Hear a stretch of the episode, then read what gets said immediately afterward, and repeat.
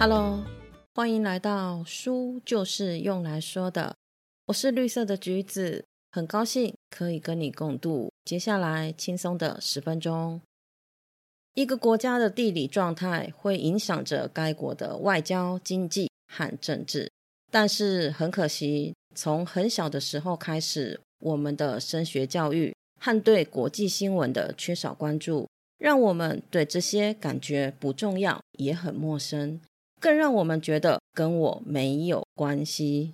但是在科技缩短空间距离的同时，地球村其他人的一举一动，早就不像百年前一样与我们相隔甚远了。取而代之的是跟我们紧密相关。就举现在还在进行的乌俄战争来说好了，农产品市场在战争发生以后，经历了翻天覆地的变化。玉米和小麦是乌克兰的主要出口农产品。由于对外的出口减少，让玉米和小麦的价格飙升，让国际的粮价创下了十年来的新高。连带的呢，也让面粉的价格居高不下。战争的地方离我们很远，炮火也不能直接威胁我们，但是它所带来的影响，我们却是无法躲避的。身为地球村的一员。我们早就已经是生命共同体了。今天我要说的书是日本的国际政治记者中田孝信所写的《学校没教但一定要懂的地缘政治课》，用高中生和国中生的视角，透过一问一答的方式，从一个古董地球仪来解释全球地理，解读国际新闻，让你可以拥有全新的世界观。全书简单易懂。没有艰深的论点，即使是对地理跟政治毫无观念，也可以轻松理解。从过去到现在，从现在到未来，从历史的足迹掌握世界大局。这本书让你轻松读懂地缘政治。现在就让我们开始今天的说书吧。如果把地球分成了十个等份，海洋就占了七成，剩下的三成才是陆地。所以，我们今天就先从海洋来说起。海洋对我们有什么重要的呢？很多人会想到的，应该都是跟环保相关的吧，像是气候的调节、水资源的循环、守护生物等等。但是今天我们不说环保，而是从贸易的角度来说。当两个国家之间做贸易买卖的时候，你觉得最常使用的运输工具是什么呢？是飞机还是船舶，或是汽车？答案是船舶。飞机虽然快，但是空间小，价格也就高。船就不一样了哦。虽然说海上运输所需的时间比较长，但是运费比较低廉，这是空运所不能比拟的。同时，海上运输每次航程能够运送大量的货物，这也是海运很大的优势。那为什么陆地运输也不能够被大量采用呢？陆地贸易的障碍有很多，在整个运送的过程里面要经过许多国家，所以缴纳关税、申报等等的手续会十分的繁杂，最终也会导致这些货物无法按计划的送达。再加上全球的陆地能够安全和稳定运送货物的地区真的很少。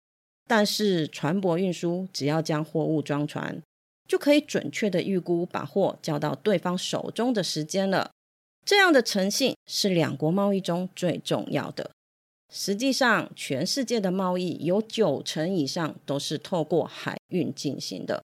我永远都记得之前念国际贸易的时候，就背过很多贸易条件的国际通用代号，这些代号多是跟船舶运输有关。虽然忘了差不多了。但是有一个到现在还是印象深刻，FOB（Bring on board） 的简称。卖方将货物交到出口港海洋轮船上，从此责任就解除了。老师最常举的例子就是，如果这一批货在吊挂的时候不小心掉在甲板上，那请问责任是买方还是卖方呢？你看教科书中强制要背的术语都跟海运有关系。从这里也间接证明了海运对国际贸易的重要性。所以，海洋除了让全球超过三十亿的人获得粮食跟生计以外，在国与国之间的贸易更是举足轻重。假若无法进行船运贸易，世界的经济将会瞬间停止。换句话说，谁可以掌控海洋，等于就是拥有了全世界。那在现在这个局面里面，是谁掌控了海洋呢？应该大家都会猜到了，美国。美国每一年花费超过十兆美元，折合台币约三百兆，来维持世界上最强大的海军，并在世界各海域部署军舰。美国为什么要花这么多钱来做这件事呢？因为当国与国之间发生纠纷，掌握海洋的一方更容易取得先机和获胜。就像我们上面提到的，一旦无法进行船运贸易，经济就会停止。在温饱都出问题的时候，谁对谁错根本不重要。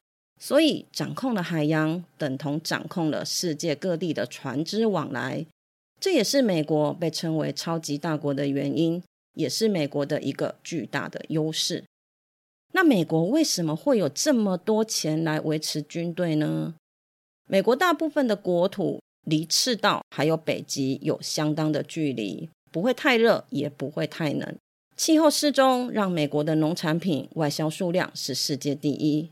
除了丰饶的土地、石油和天然气等天然资源也很丰富，自然景观也很多，加上文化的包容度很大，自然就吸引了来自世界各地的人。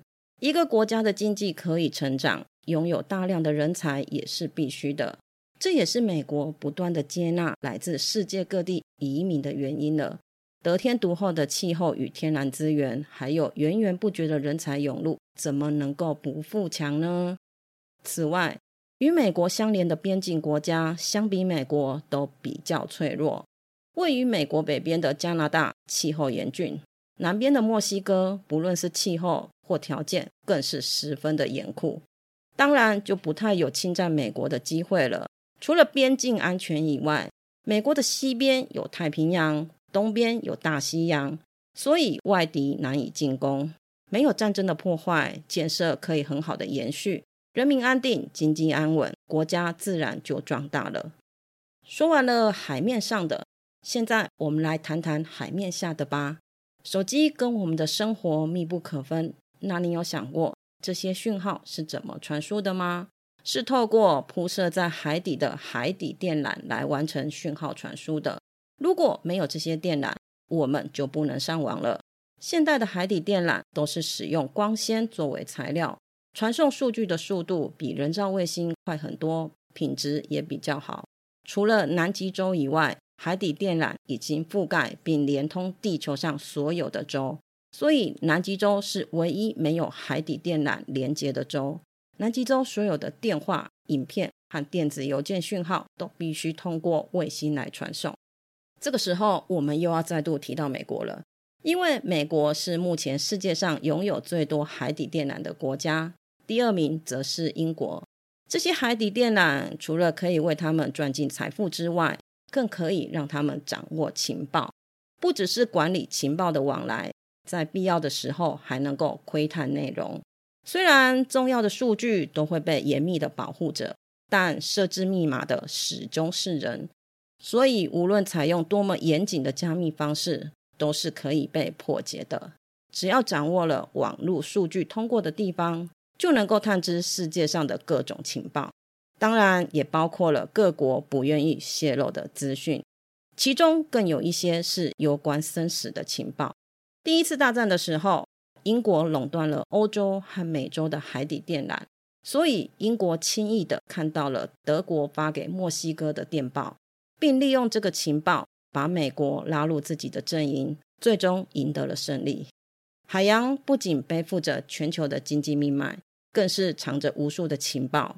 掌控了海洋，等同是拥有了千军万马，全球霸主的位置就牢牢的握在手上了。听上去很像很不公平，但这就是事实。大者恒大。谢谢你今天的收听，你的追踪是我成长的养分。动动手指，让我可以慢慢的长大。希望今天的内容可以给你一点点新的想法。我们下次见，拜拜。